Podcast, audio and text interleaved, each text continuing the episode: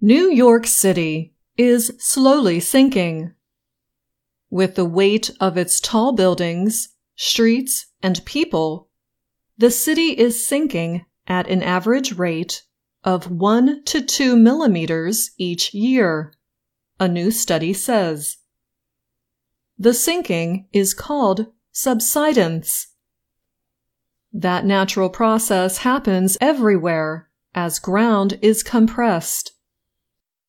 But the study published in the publication Earth's Future in May sought to estimate how the huge weight of the city itself is hurrying things along.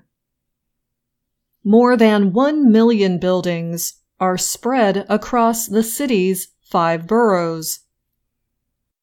The research team found that all those structures add up to about 1.5 trillion metric tons of concrete, metal, and glass.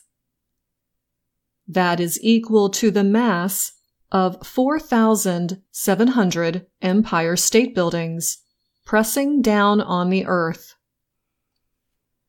The rate of compression is different throughout the city. Midtown Manhattan's tall buildings, or skyscrapers, are largely built on rock, which compresses very little. But some parts of Brooklyn, Queens, and downtown Manhattan are on looser soil and sinking faster, the study said. While the process is slow, parts of the city will eventually be underwater, said Tom Parsons, he is the lead researcher of the U.S. Geological Survey. Making the problem worse is rising sea level. The ground is going down and the water's coming up. At some point, those two levels will meet, said Parsons. Parsons and his team of researchers reached their conclusions using satellite imaging, data modeling, and mathematical calculations. It will take hundreds of years before New York becomes Venice. The city in Italy is famously sinking into the Adriatic Sea. But parts of New York are more at risk. Parsons said that Manhattan is at risk because of the borough's large weight. The average elevation in the southern part of the island is only one or two meters above sea level. It is very close to the waterline, and so it is a deep concern. The ocean is rising at a similar rate that the land is sinking. So the Earth's changing climate could speed up the process for parts of the city to go underwater.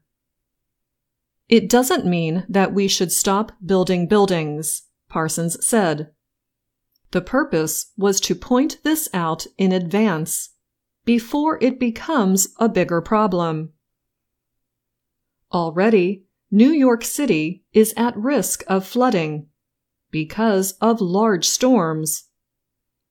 Storms like Sandy in 2012 caused the ocean to expand inland and flooded neighborhoods after a lot of rain. Andrew Kruczkiewicz is a senior researcher at Columbia University's Climate School, who was not involved in the research Kruczkiewicz said the study's findings could help inform policymakers as they plan ways to slow the rising seas. We can't sit around and wait, he added. New York City is not the only place sinking.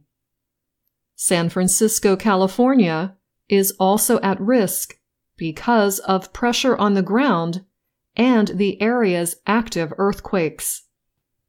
In Indonesia, the government is preparing for a move from Jakarta, which is sinking into the Java Sea.